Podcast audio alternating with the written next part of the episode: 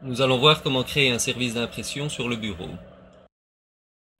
Pour ce faire, allons dans le dossier Applications, ensuite dans le dossier Utilitaire, et lançons l'application Configuration d'imprimante.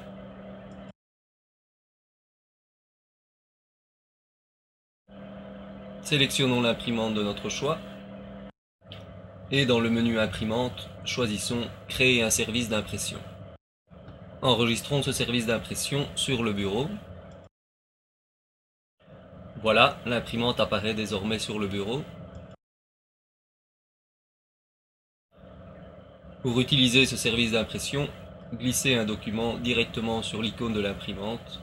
Le document s'imprime.